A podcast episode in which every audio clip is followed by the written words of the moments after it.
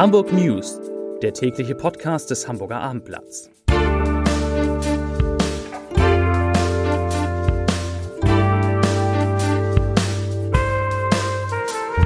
Hallo und herzlich willkommen. Mein Name ist Stefan Steinlein. In unserer kleinen Sendung heute geht es um das Derby morgen im Volkspark. Die Polizei stuft die Partie zwischen dem HSV und dem FC St. Pauli als Hochrisikospiel ein. Es geht darüber hinaus um eine beinahe gespenstische Lehre am Hamburger Flughafen, einen Streik der Bierbrauer und um einen Prozess, nachdem in einem Wilhelmsburger Kanal Leichenteile gefunden worden waren. Es geht um einen Unfall im Elbtunnel und die Konjunkturumfrage der Handelskammer. Aber wie immer blicken wir zuerst auf unsere Top 3, auf die drei meistgelesenen Artikel heute. Auf abendblatt.de auf Platz 3 Bahnstreik am Freitag. Bahn und S-Bahn in Hamburg betroffen. Auf 2 Hotel Atlantik auf Sylt öffnet. So luxuriös sind die Suiten. Und auf 1, also der meistgelesene Artikel, A7. Unfall im Hamburger Elbtunnel, zwei Personen verletzt. Und damit kommen wir zu den Nachrichten von heute. Die Hamburger Polizei bereitet sich mit einem Großaufgebot auf das Derby zwischen dem HSV und dem FC St. Pauli vor. Anstoß ist Freitag um 18.30 Uhr. Es werden mehr als 1000 Polizisten im Einsatz sein. Das Spitzenspiel der zweiten Liga gilt auch als Hochrisikopartie.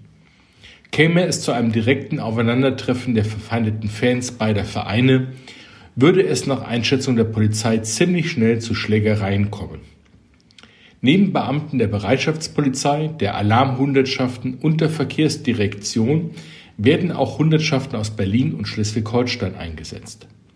Die Polizisten werden die Fernmärsche der Anhänger beider Vereine eng begleiten. Die Anhänger des HSV wollen von Stellingen über Binsbach geschlossen zum Stadion gehen. Die Fans von St. Pauli planen, mit der S-Bahn vom Jungfernstieg nach Othmarschen zu fahren und von dort aus zum Stadion zu marschieren. In beiden Aufzügen werden sich laut Prognose der Polizei sowohl Fans der Kategorie B befinden, die sind der Gewalt nicht abgeneigt, als auch der Kategorie C, das sind Fans oder sogenannte Fans, die die Gewalt gezielt suchen. Das nächste Thema. Fast leere Terminals und unbesetzte Sicherheitskontrollen. Dieses Bild kennen Fluggäste in Fuhlsbüttel in diesem Jahr schon. Hunderte Mitarbeiter haben auch heute wieder mit einem ganztägigen Warnstreik den Helmut Schmidt Flughafen weitgehend lahmgelegt. Der Streik steht, sagte ein Sprecher der Gewerkschaft Verdi am Vormittag. Demnach folgten rund 300 Beschäftigte im Luftsicherheitsbereich, in der Fluggastkontrolle, der Personal- und Warenkontrolle sowie in Servicebereichen dem Aufruf der Gewerkschaft. Für den Mittag war eine Kundgebung geplant. Der Flughafen kritisierte die Aktion. Zitat Fast 80.000 Reisende wollten hier heute und morgen abfliegen oder ankommen. Diese Pläne sind von Verde wieder einmal durchkreuzt worden. Der Streik trifft viele Unbeteiligte, die morgen aufgrund des zusätzlichen Bahnstreiks kaum Alternativen haben.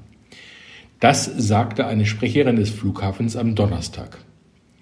Heute und morgen werden dem Flughafen zufolge alle geplanten Abflüge gestrichen oder die Maschinen starten ohne Passagiere. Landungen sollte es weitergeben, allerdings deutlich weniger als üblich. Nicht nur am Flughafen und morgen bei der Bahn wird gestreikt. Auch 200 Beschäftigte der Holstenbrauerei legen die Arbeit nieder. Von heute Abend an wollen sie für 24 Stunden streiken. Der Warnstreik in Haus Bruch soll um 22 Uhr beginnen. Für Freitag 10 Uhr ist zudem eine Kundgebung geplant. Der Mutterkonzern Carlsberg rechnet nicht mit größeren Auswirkungen auf die Produktion und die Lieferung von Bier. Das Unternehmen könne den Streikaufruf trotzdem in einer solchen frühen Phase der Verhandlungen und in diesem Umfang nicht nachvollziehen, hieß es.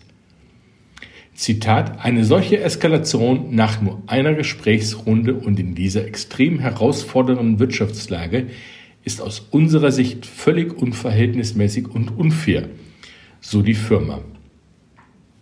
In der Holsten Brauerei wird unter anderem Bier der Marken Holsten und Astra hergestellt. Das nächste Thema. Nach dem Fund von Leichenteilen in einem Kanal in Wilhelmsburg muss sich seit heute ein 43 Jahre alter Mann vor dem Landgericht verantworten. Ihm wird Totschlag an einer 29-Jährigen im Jahr 2013 vorgeworfen. Die Anklage geht davon aus, dass der Türke seine frühere Geliebte erwürgt hatte. Ein Angler hatte Mitte Januar den grauseligen Fund gemacht, als er eine Tüte mit Leichenteilen aus dem Kanal bei Wilhelmsburg zog. Gut zwei Wochen später verhaftete die Polizei den nun Angeklagten, der bereits 2013 als verdächtig galt.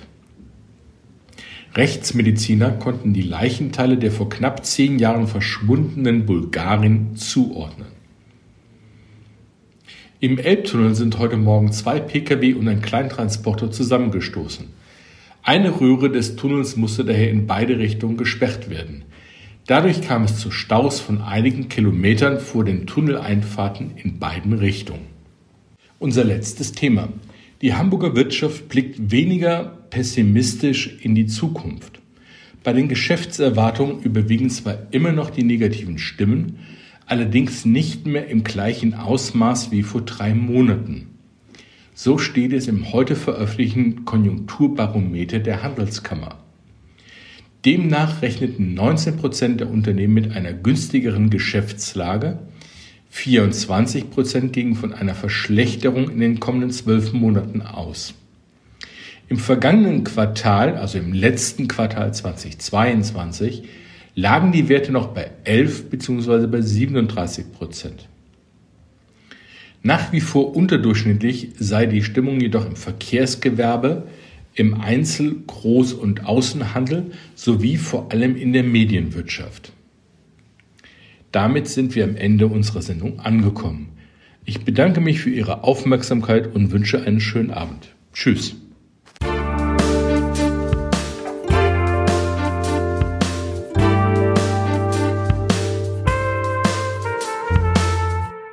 Weitere Podcasts vom Hamburger Abendblatt finden Sie auf abendblatt.de slash podcast.